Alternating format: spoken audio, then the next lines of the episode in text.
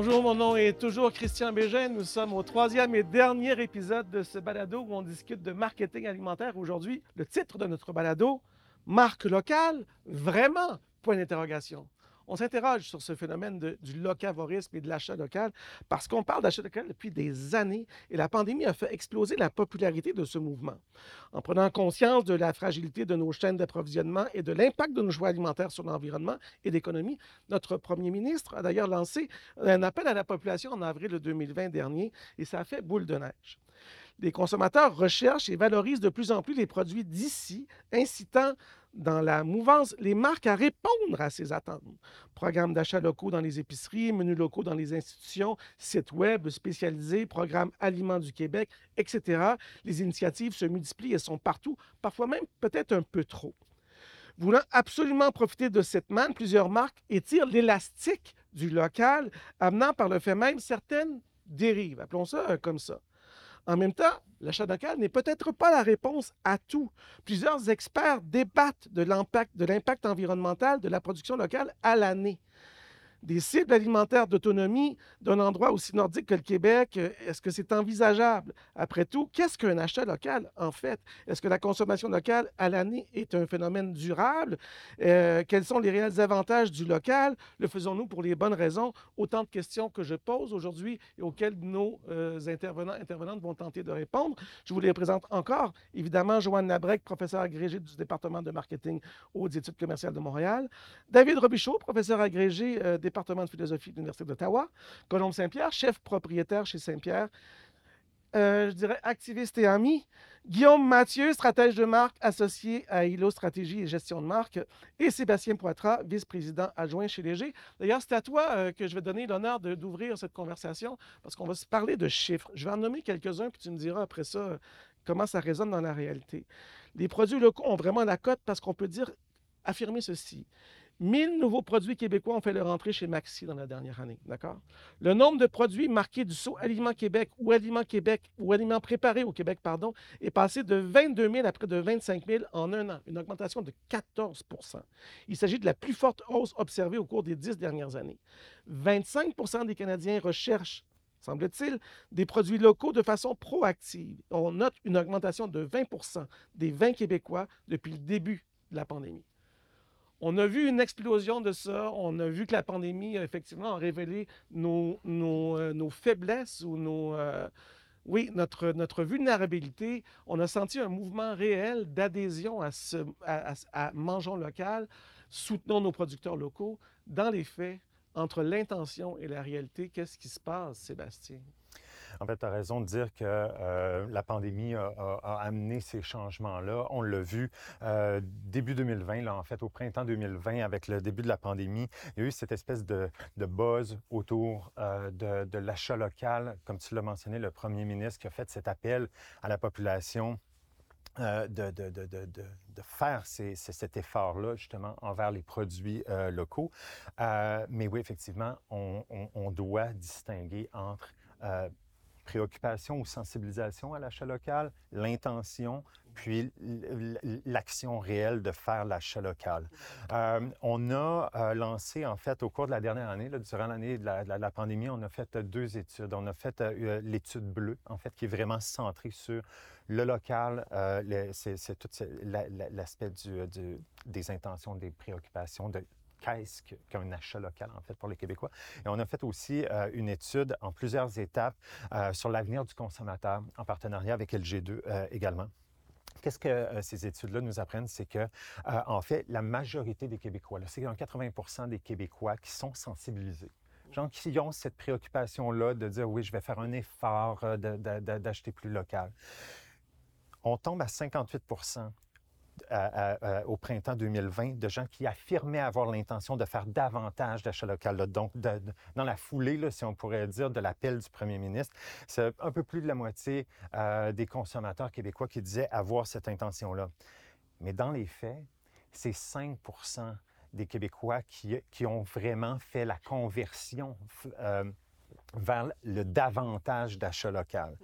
Et puis, si on pourrait dire, c'est... Pas 5% que c'est leur priorité, le 5% qui allait acheter plus. Exactement. Puis aussi, il faut comprendre que cette, euh, cette volonté-là, tout ça se heurte beaucoup au prix, en fait les gens sont prêts à faire une concession quand même au niveau du prix, sont prêts à payer un peu plus cher pour un produit local, mais ne sont pas non plus prêts à payer vraiment plus cher pour un produit local. En fait, sont prêts d'avoir une augmentation d'environ 5 du prix maximum euh, euh, avant de dire ça devient trop cher pour moi pour faire ce, euh, de, de, suivre l'impératif en fait de l'achat local.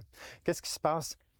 En 2021, donc un an après la pandémie, on a continué ces, deux études-là. On a fait une deuxième vague de l'étude euh, bleue et on a fait aussi, euh, euh, on a fait quatre vagues de l'étude avec LG2 sur l'avenir du consommateur. Et on se rend compte qu'il y a tranquillement un essoufflement, en fait, chez le consommateur. on voit que cette intention-là, donc le, 58% qui était là, qui disait oui, j'ai l'intention d'acheter davantage, est en train de s'effriter tranquillement. Une chose qui peut-être, euh, du moins un signal d'alarme, dans l'étude qu'on a fait avec le Conseil de la transformation alimentaire du Québec, il y a 27% des Québécois qui nous disaient qu'ils commençaient à en avoir un peu assez d'entendre parler de cet impératif d'achat local. Est-ce que c'est de la façon dont on en parle, euh, euh, justement, là, qui, est le problème? Mais chez ce 27 %-là, on trouve davantage de jeunes, des gens qui ont moins de moyens, qui sont confrontés davantage, justement, au prix, de, si on pourrait dire, d'un produit local versus les, mm-hmm. autres. Colombe, je, me tourne vers toi.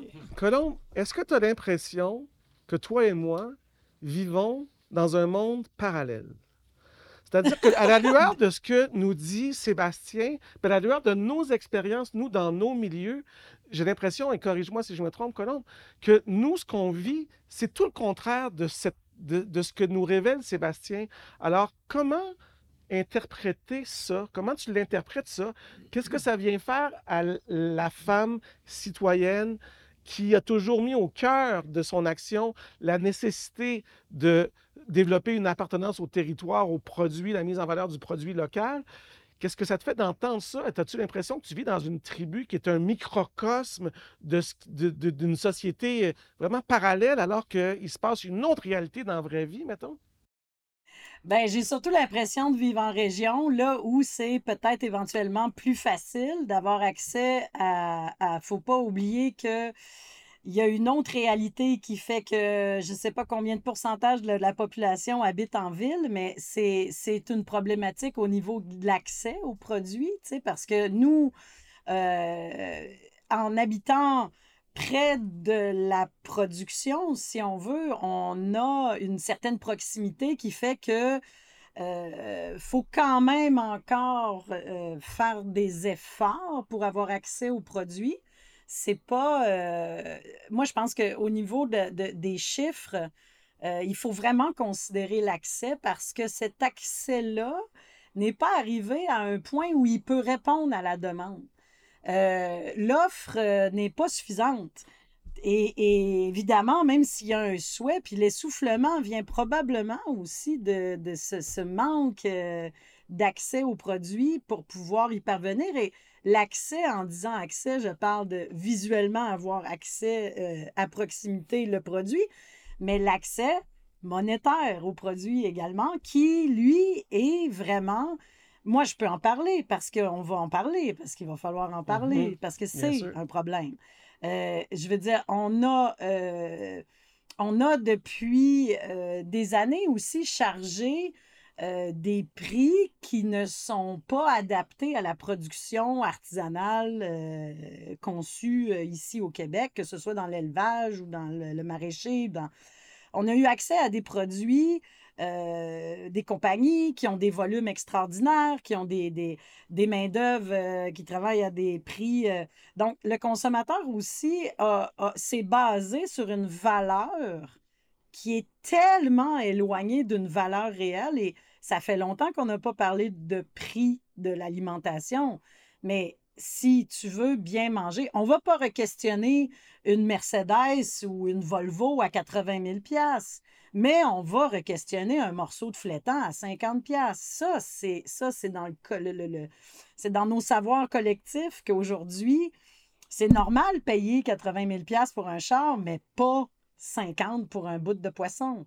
Ben, notre l'écart est tellement géant que euh, y a là et c'est là où moi je vous dis que pendant toutes les années où moi j'ai voulu avant le premier ministre faire le souhait de l'autonomie alimentaire où j'ai dû payer gérer une entreprise qui puis là ben euh, dans la restauration euh, vous savez que l'achat de marchandises ne doit pas dépasser 33 de des revenus.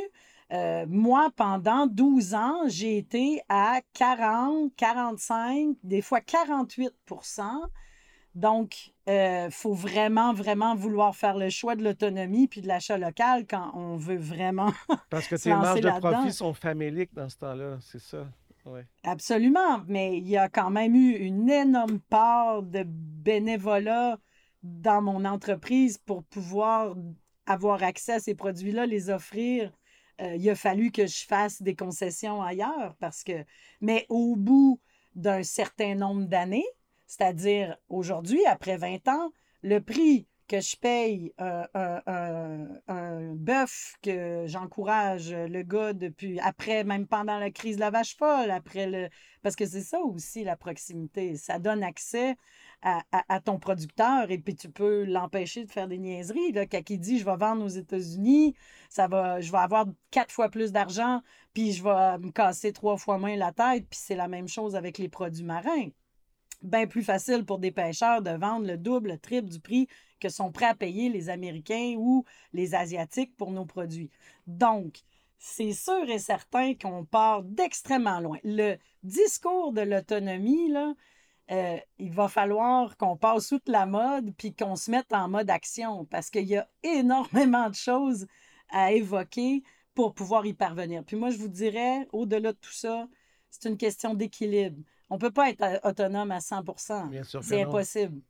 Mais c'est une question d'équilibre. Une question d'équilibre, puis il y a une question, j'en reviens sur un sujet qu'on a couvert plus tôt, mais une, une question d'éducation aussi, d'expliquer. Puis moi, quand j'écoute les messages en ce moment qui nous encouragent à, acheter local, c'est beaucoup un discours économique. je serais curieux d'entendre David nous parler de mais qu'est-ce que le consommateur recherche dans cette notion de local? C'est-tu vraiment l'économie? C'est-tu la, la confiance qu'on parlait aussi tantôt dans notre balado. on cherche quoi dans cet achat-là? Je pense a beaucoup de choses, mais avant de. Je veux rebondir sur quelque chose que, euh, que Colombe disait parce que on dit souvent les produits bio, les produits locaux sont plus chers. Donc, euh, visiblement, c'était une variable qui est importante dans euh, les, les, données que Sébastien nous mentionnait tout à l'heure. une chose qu'il faut comprendre, c'est que c'est pas tant les produits bio qui sont chers, c'est qu'on subventionne collectivement les produits qui ne sont pas. Donc, l'appauvrissement des terres, la pollution de l'eau, la violation des droits humains dans certains certains euh, endroits, euh, euh, la pollution atmosphérique par le transport, c'est des choses en fait qui... Parle à l'échelle globale. À l'échelle globale, non, c'est ça. donc, quand, quand, on importe quelque chose, on ne payera pas pour la pollution qui a été produite, on paye juste pour le coût que l'avion coûte pour l'amener ici. Mais c'est des coûts qui existent quand même. C'est des coûts qu'on va devoir collectivement assumer. Donc, chaque fois qu'on achète un poulet qui est produit euh, euh, à, l'international ou peu importe, la même chose avec les poissons, évidemment, tous les produits, ben on a une subvention qui est offerte par l'humanité, si on veut, parce qu'on a produit des coûts par notre achat qui n'aurait pas été produit si on avait acheté un poulet euh, justement d'un producteur local. Puis ça, c'est important d'avoir ce, ce, changement de mindset-là parce que c'est la même chose avec les voitures. On dit les voitures électriques sont chères c'est pas que les voitures électriques sont chères, c'est qu'on subventionne les conducteurs de voitures à essence parce qu'ils n'ont pas à assumer les coûts de la pollution qui est produite par leur voiture. On paye l'essence, mais on ne paye pas la dépollution qui est, euh, qui est produite. Donc, éducation. Éducation, puis intervention gouvernementale éventuellement sur certains, certains points. Euh, pour revenir à la question que tu posais qui est super intéressante, c'est qu'est-ce qu'on cherche dans le local? Euh, je pense qu'on cherche plusieurs choses. Puis ça rend cette appellation-là d'autant. ça, ça, la rend forte, mais ça la rend aussi fragile. Parce qu'elle euh, est exposée de, plusieurs façons. Donc, je pense qu'au niveau du local, il y a un aspect de confiance. Donc, on sait qu'on on imagine qu'on a les mêmes valeurs, qu'on a la même situation, qu'on a la même compréhension des règles de ce qui est bien, mal, etc., que le producteur qui est euh, plus près de chez nous. Euh, ce qui n'est peut-être pas le cas quand c'est des gens qui sont très loin, très loin de nous. Donc, il y a un élément de confiance. Quand on achète Québec, on se dit, ben, il n'y a probablement pas de mauvaise surprise avec ce produit-là.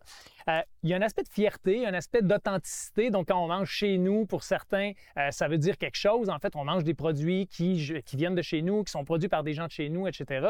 Donc, ça aussi, euh, c'est un élément important. Il y a la, la création d'emplois locaux. Donc, d'avoir l'impression de faire partie de notre communauté, euh, de, faire vivre justement la communauté dans laquelle on est euh, implanté, et les questions environnementales. Donc, quand ça vient de moins loin, bien évidemment, on a l'intuition que c'est probablement moins polluant. Le Donc, c'est toutes des raisons très fortes potentiellement pour nous amener à payer ce petit supplément-là pour un produit local. Le problème, quand, euh, Sébastien parlait d'essoufflement, c'est que euh, ben, on a eu plusieurs contre-exemples. Donc, euh, contre-exemples. Donc, il y a eu des cas justement où on disait, ben local, faut voir, il y a, des, producteurs américains qui sont quand même plus proches de leurs consommateurs que ne le sont les Gaspésiens, par exemple. Donc là, est-ce que le but, c'est juste d'acheter pour créer de l'emploi au Québec? Il y a des questions aussi de produire une tomate au Québec l'hiver.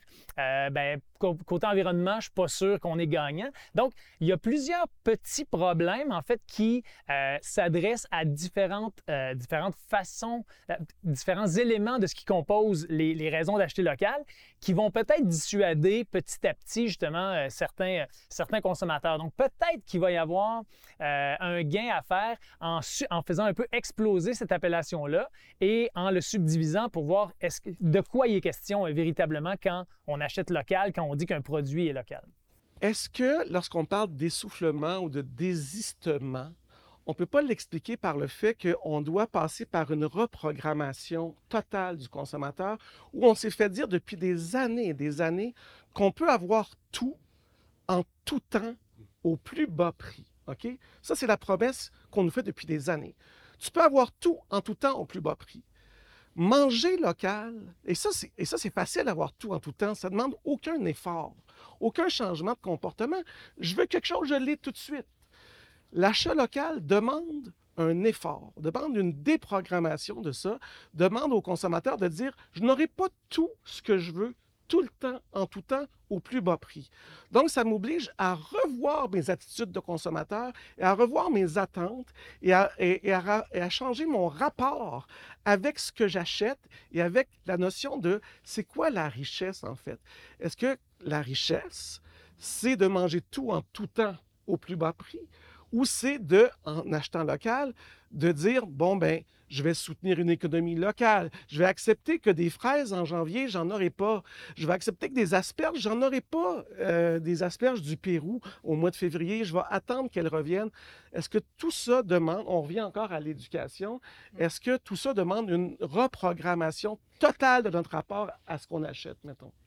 C'est sûr qu'on ne peut pas reprogrammer totalement, mais il y a beaucoup d'éducation à faire parce que l'achat local, on le dit, c'est multifacette. Si j'achète un produit qui est euh, produit au Québec, peut-être que ça va me déculpabiliser d'acheter une grande marque versus un produit qui est fabriqué au Québec par un producteur. Donc, il y a des distinctions entre un petit peu comme Colombe le disait, dans le fond, l'artisan l'artisan qui contribue, qui contribue euh, puis aussi à la culture. Mhm. Alors, le, produit local, artisanal, c'est notre culture, comparativement aux grandes marques qui sont vendues à travers le monde. Qui sont anonymes. Qui sont anonymes. Alors, ça, ce sont des aspects qui sont importants. Et puis, euh, faut aussi considérer que le local entre en compétition avec plusieurs autres critères de, sélection. Donc, euh, éventuellement, oui, le local, euh, puis l'exemple que je pense qui, qui, est le plus associé au local, c'est les fruits et légumes. Ben, même plus les légumes en saison. Le seul consommateur, là, il va répondre, oui, j'achète local. Mais au-delà de l'aspect saisonnier, puis ce que tu dis, dans le fond, de dire, euh, je prends l'exemple des Français, ils vont acheter tel, ils vont consommer tel produit en telle saison. Et mhm. ça, c'est pas dans notre culture. Du tout. À part les fraises, là. À part les fraises. mais cet essoufflement-là, j'ai l'impression qu'il vient aussi des, abus des derniers temps. il y a eu euh, ce qui est sorti par rapport à que voulait vraiment dire le, le cul jaune d'aliments du Québec. Oui. Mais je pense aussi à des produits où ils nous disent ingrédients 100% locaux sur des euh, canettes de seltzer, puis c'est fait euh, de citron puis de goyave, ou, ou d'autres produits. Là, je pense à une barquette de lait- laitue, ou encore une fois la laitue que j'ai vue en épicerie. Puis le, le mot local est écrit plus gros que le logo du, du producteur. Ça veut dire quoi local? Je, je serais curieux. Comme... Mais peut-être juste euh, pour euh, euh, finir sur, sur ce point-là, il y, a- différents, si on pourrait dire, facteurs qui influencent aussi l'achat local. On l'a dit, là, on a mis en opposition le prix, justement, par rapport à cette intention-là ou la motivation d'acheter local. Mais comme je vous disais, l'étude qu'on a fait avec le Conseil de transformation alimentaire du Québec, on a, on a vu cinq grands groupes de consommateurs. Un de ceux-là, c'est justement l'achat local à tout prix. Il représente 26 donc euh, euh, virtuellement le quart, en fait, des consommateurs.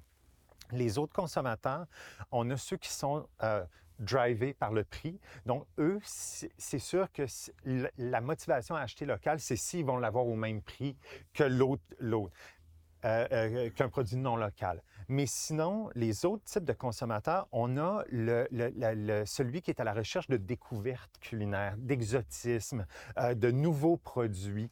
Lui, si on peut lui dire que l'achat local, c'est un gage de découverte, justement, puis qu'on va dire, il y, a- une découverte de nouveaux produits, c'est pour lui un driver. Il y a un autre type de consommateur qui est l'épicurien. Lui, c'est la qualité, en fait, d'un produit qui va euh, l'amener à faire des, choix puis des achats. Donc, si on peut amener la- la- la- la- l'achat local avec la qualité, faire cette adéquation-là, c'est un driver. Et on a l'autre groupe qui est le plus petit groupe, qui est l'éthique, celui qui va euh, faire ses choix basés sur des considérations éthiques, dont environnementales. Si on peut lui dire qu'un achat local est aussi un achat, euh, justement, qui est bon pour l'environnement, eh bien, c'est quelque chose, c'est une source de motivation. Donc, il y a quand même, euh, si on pourrait dire, chez tous les segments, en fait, de consommateurs, des, des- si on pourrait dire, des facteurs qui peuvent influencer ou qui peuvent motiver. Donc, en termes d'éducation, Oui. euh, euh, on est là. là. Oui, je pense qu'il y a beaucoup de. Au niveau de l'éducation, il y a beaucoup à faire parce que les consommateurs ne sont pas au courant de, je dirais, la qualité de nos produits québécois comparativement à des multinationales. Nos normes sont beaucoup plus sévères euh, de production, euh, de salubrité, etc. Puis souvent, les choix d'ingrédients euh, qui sont reconnus ou autorisés sont, je dirais, sont de- entre guillemets, là, sont, sont plus sécuritaires d'une certaine façon. Mais quand on regarde un produit, on n'est pas capable d'évaluer ça.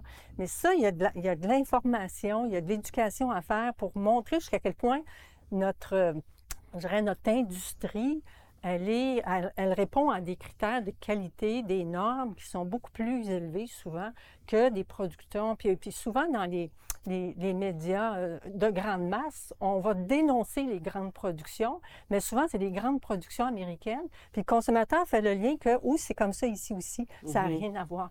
Là-dessus, il y a beaucoup à faire. C'est vraiment euh, important, cette question-là, en fait, parce que de ça découle beaucoup de pertes d'autonomie.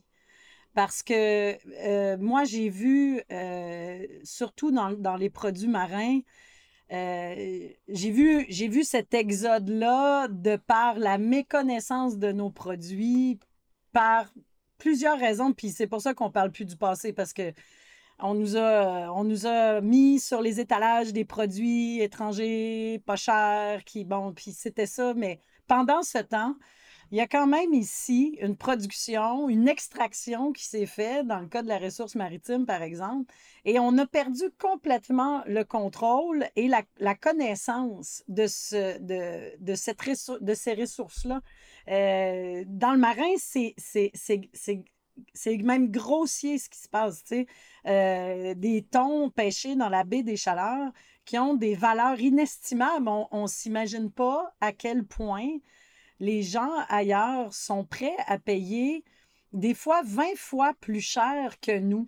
C'est à nos gouvernements aussi d'inciter et dans le futur d'avoir une vision qui va faire en sorte que tu investis aujourd'hui dans un projet de société. Si on parle d'achat local et d'autonomie, c'est un bien grand projet. Ça doit être du long terme. On doit poser des pierres aujourd'hui pour que demain, il se passe de quoi. Et puis c'est ce qu'on dit au gouvernement, c'est important de le faire aujourd'hui. Mais là, on est sur une idée parce qu'on est devenu... Euh, euh, on est méconnaissable au niveau de l'autonomie. On ne sait plus.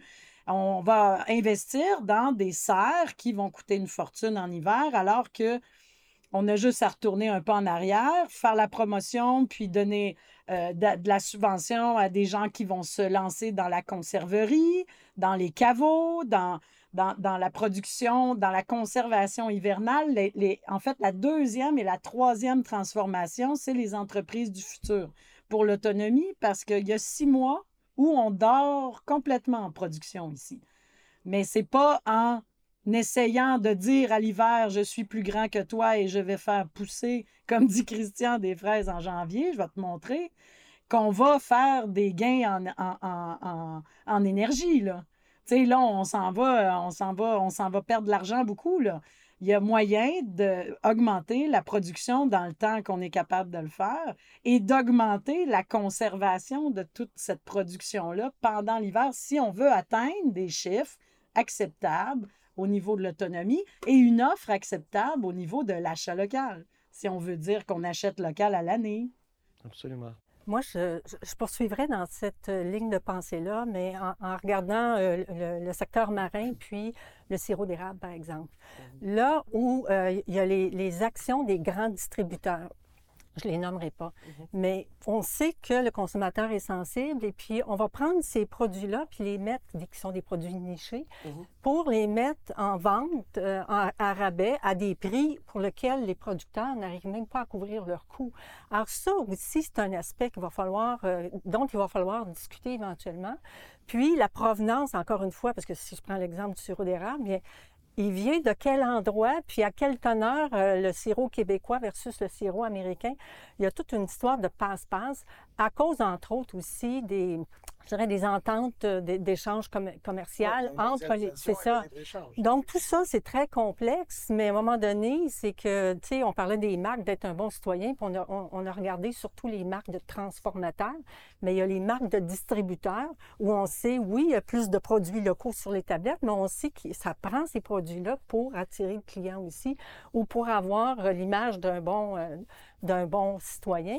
Mais en même temps, il, va falloir que, euh, tu sais, la vraie valeur, comme David disait tout à l'heure, la vraie valeur du produit, il va falloir, euh, euh, puis on s'en va vers des réchauffements climatiques, alors mm-hmm. la production mondiale va être affectée. Alors de retrouver la valeur des choses, ça, à mon avis, ça, ça va devenir un aspect important. Ça passe par l'éducation. Comme on disait tantôt, je veux dire, on, revient souvent à ce sujet-là, mais en ce moment, on met tout le local dans le même panier. Là. Mhm. Tout, ben, n'est pas comparable. la voix versus l'agneau qui vient de la Nouvelle-Zélande, ça n'a rien à voir au niveau du goût, au niveau de la qualité, tu sais, puis ça pas au niveau de, de, la production. l'agneau a un IGP, fait que euh, lui, il contribue à notre patrimoine culturel et tout ça, c'est parfait, c'est bien, mais c'est pas le cas de tout. Le sirop d'érable, en ce moment, c'est N'importe quoi. C'est un peu n'importe quoi. ça. Non, puis ben, ça, passe, euh, ça passe beaucoup par la, le grand combat de Normand Laprise, la traçabilité, tu sais. Puis tu viens de mentionner Guillaume l'IGP, mais tu sais, c'est une belle initiative du gouvernement, mais c'est pas des priorités. En fait, euh, c'est ça aussi le problème en ce moment, hein, c'est que l'alimentation, l'autonomie, euh, finit toujours par devenir secondaire et on n'arrive pas à avancer parce que à minute qu'il y a un changement de gouvernement ou que ça, ça finit par on recommence au début, on a eu des études euh, magistrales là, sur, euh, sur la, la, politique bioalimentaire, sur le rapport Pronovo. on a des réponses, des consultations publiques qui ont duré, qui ont coûté des millions. le gouvernement est en possession de, de, de, beaucoup d'informations. Oui. Mais là, il se pogne le beigne là-dessus, puis ça commence à être urgent. En fait, c'est pour ça qu'on en parle aussi, c'est que c'est urgent. Si on veut que ça change euh, demain... C'est urgent et ça se peut. J'en ai pour exemple. Je vais prendre un exemple. Parce que Colombe nous laissait dans le deuxième balado sur la nécessité du lien. C'est-à-dire, elle disait que l'avenir va résider dans les liens qu'on va réussir à créer entre un produit et celui qui l'achète. Je vais prendre l'exemple d'une ferme à Saint-Onésime qui s'appelle les 40 Arpents. 40 Arpents est une petite ferme qui fait de l'élevage de porcs très niché, petite, petite, petite production. Et 40 Arpents s'adresse à des consommateurs qui ne sont pas fortunés. ils arrivent à écouler leur production à l'intérieur même de la population locale. Donc, des gens qui ont fait le choix de dire, moi, je vais payer plus cher le porc parce que le porc, il est en lien avec quelqu'un que je connais qui le produit et tout ça a tout à coup du sens. Et de dire, mais non, les gens, ils font pas ce choix-là parce qu'économiquement, il y, a une question de proximité, de lien, d'attachement aussi qui va être à développer. Puis c'est sûr que quand on rentre dans une grande surface où on voit des kilomètres et des kilomètres de cuisses de poulet anonymes, ben c'est sûr que tout à coup, c'est difficile de créer des liens.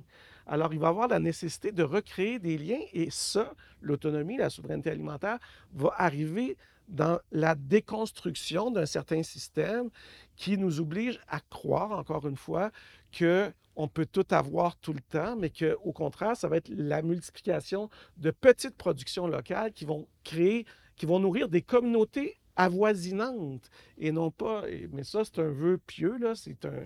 Mais là, on rentre dans le problème, dans le fond, les régions versus les grands centres urbains, mm-hmm. où ça, c'est plus difficile dans les grands centres urbains parce qu'il y a une déconnexion totale avec, euh, avec le produit final, puis le produit à l'origine. Je serais curieux d'entendre Sébastien sur qu'est-ce que le conso comprend de local. Parce que depuis tantôt, on associe local à l'autonomie, on associe local à l'artisanal, on associe local, mais exactement. le local, Je pense que Colombe et puis Joanne, vous avez justement abordé cet aspect-là d'artisanal. Puis en fait, c'est vraiment pas bête dans le sens où qu'est-ce qui est local, qu'est-ce qui est un achat local en fait pour un consommateur? Euh, est-ce que, par exemple, la tomate qui est produite au Québec mais qui est vendue au Walmart est plus locale qu'une tomate? Euh, qui vient d'ailleurs, mais qui est vendu dans une petite épicerie, genre ici, qui est à propriété québécoise. Donc, est-ce que l'achat dans une petite euh, épicerie québécoise est plus local? Non. En fait, le lieu d'achat, la proximité, même régionale ou géographique, a vraiment très, très peu euh, de place ou du moins de poids dans la conception de qu'est-ce qu'un achat local. L'achat local pour le consommateur québécois, ça passe par le savoir-faire, euh, québécois. Donc, tout l'aspect artisanal, justement, est vraiment très important. Si c'est fabriqué, assemblé, conçu, imaginé, créé au Québec, c'est ce qui est le plus important. Ensuite de ça, la matière première qui, constitue le, produit et ce qui arrive en troisième place.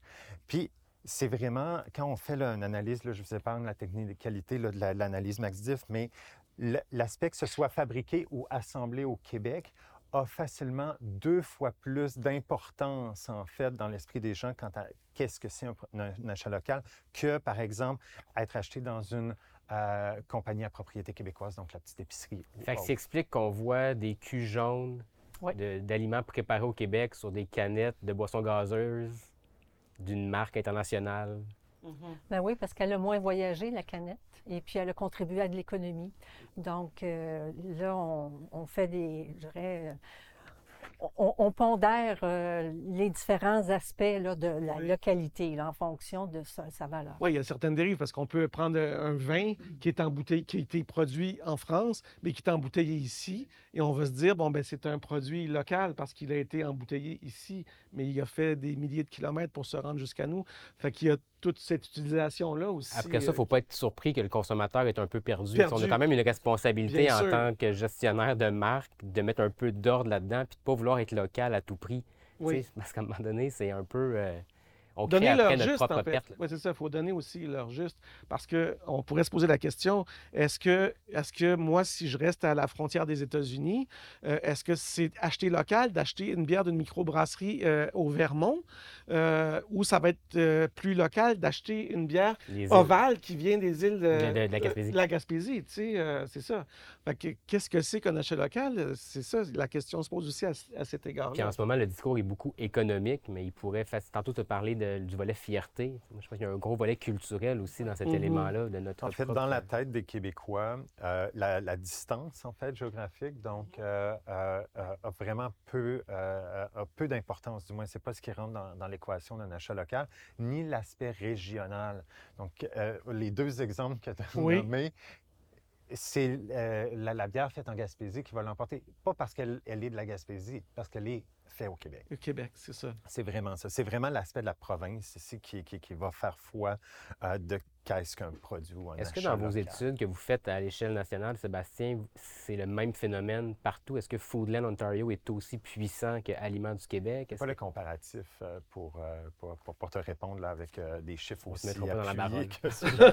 Mais- mais disons que la tendance est est au local, un peu partout, là, puis on Mais essaie ouais. de valoriser aussi l'appartenance locale. Donc, on le retrouve, je dirais, dans les provinces autres que le Québec aussi. là. C'est, Ouais, il y a euh, tout le côté. euh, oui. Excuse-moi, Christian. Oui, vas-y, vas-y. Non, mais c'est parce que c'est le. Là où c'est vraiment. Ça devient. Là où on doit vraiment se poser la question aussi, c'est vraiment. euh, Au-delà de. C'est de la sur. euh, le surmarquage. Tu sais, euh, il y, y a beaucoup de. Quand on a créé Manger notre Saint-Laurent, le collectif, on s'est rendu compte qu'il y avait énormément de petits groupes qui font la même chose. Et ça, ça devient un peu épuisant pour le consommateur de, de justement, comme Guillaume parlait, de voir euh, une canette. euh, tu, viens vraiment mêler, là. euh, c'est produit Nestlé, c'est Aliment Québec, euh, c'est euh, euh, vendu à, à telle épicerie euh, qui, elle, fait partie de telle euh, fourchette bleue. Tu sais, à un moment donné, il va falloir, il va falloir arrêter d'étiqueter, de, de trop étiqueter. Il y a, aussi euh, la question de... euh, moi, je sais que j'ai fait des, euh, beaucoup de, de- beaucoup de rassemblements ici au restaurant parce qu'au au départ, on avait... euh, Il y a tellement de gens qui... Bon, OK, Colombe, là, te- T'es euh, une table authentique. OK, je suis une table authentique. OK, Colombe, tu utilises les produits du Saint-Laurent. OK, t'es mangé notre Saint-Laurent fourchette bleue. À Colombe, t'es aussi euh, euh, table euh, régionale euh, de, de je sais pas quoi. À un moment donné, j'ai regardé tout le monde, j'ai dit, à coûte 500 pièces pour tout le monde, parce que là, tout le monde défend son... Mais il y a tellement de gens qui disent la même chose aussi dans, dans l'étiquetage. Tu sais, qui disent, oui, mais moi, un peu ça, mais ça aussi. Moi, ça, là, si on veut vraiment euh, éventuellement jaser, euh, je pense que c'est une responsabilité euh, gouvernementale de faire le ménage là-dedans. Puis t'as pas à demander à un petit producteur, un petit producteur ou à de, de- qui n'arrache déjà, parce qu'on n'a pas parlé, mais c'est pas payant non plus là, pour l'instant. tous ceux qui fournissent l'achat local ne font pas d'argent vraiment avec ça. Mais on ne devrait pas payer pour être authentique ou euh, prouver qu'on est. Ça, devrait être une responsabilité gouvernementale de, bien cerner les produits puis d'offrir aux consommateurs une, certaine, un certain étiquetage euh, clairvoyant pour le consommateur parce que là, c'est- vraiment. Moi, moi, je pense que l'épuisement euh, vient déjà de là. Puis, le, le- le- comment je pourrais dire, le fait aussi euh, d'être beaucoup à dire presque la même chose. Je te voyais sourire à ce que disait Colombe. Ben oui, euh, parce que parce que c'est comme si on on, on- tenait pas compte des limites euh, cognitives des, des- des- des consommateurs. Tu sais, on lui donne énormément d'informations, énormément d'accréditation de, de, justement. Mais à un moment donné, le but de tout ça, c'est justement de simplifier le choix. C'est d'avoir quelques logos qui vont être facilement reconnaissables puis qui vont permettre de faire des choix rationnels. Donc moi, ce qui m'importe, c'est éthique et local. Ben, je sais que ce logo-là, euh, donc c'est vers ça qu'il faut que je me tourne. Là, euh, c'est la même chose avec le bio, c'est la même chose avec... Il y a tellement de, de- de- de- d'auto-appellation ou de- de- d'accréditation que ça ne joue plus le rôle qu'on voulait que ça joue, en fait, parce qu'on est complètement perdu à travers toutes ces accréditations-là. Puis ça donne justement ben, un- un- un- une, perte d'utilité complète pour, euh, pour les Ben, consommateurs. pour revenir au point de Colombe, le- la responsabilité gouvernementale, on regarde le programme Aliment Québec, je regarde ce que la SAQ fait. Pourquoi ne pas avoir utilisé les mêmes codes, les mêmes symboles? C'est rendu tellement mêlant que les entreprises qui sont réellement locales puis qui ne veulent pas embarquer dans ces programmes-là, bien, créent leurs propres symboles ou ceux qui ne fitent pas dans les critères commencent à inventer des logotypes avec des fleurs de lys ou euh, comme aimer chez nous qui veulent rien dire. mais qui, qui envoie un signal de local. Fait que euh, c'est mon cheval de bataille depuis tantôt. Mais on a créé cette confusion-là. Et après ça, on ne peut pas se surprendre que le consommateur est, est tout perdu. Donc, on a encore une responsabilité en tant que créateur de marque à s'assurer que les messages qu'on véhicule sont clairs, qu'on prend le temps d'éduquer sur les impacts de nos choix.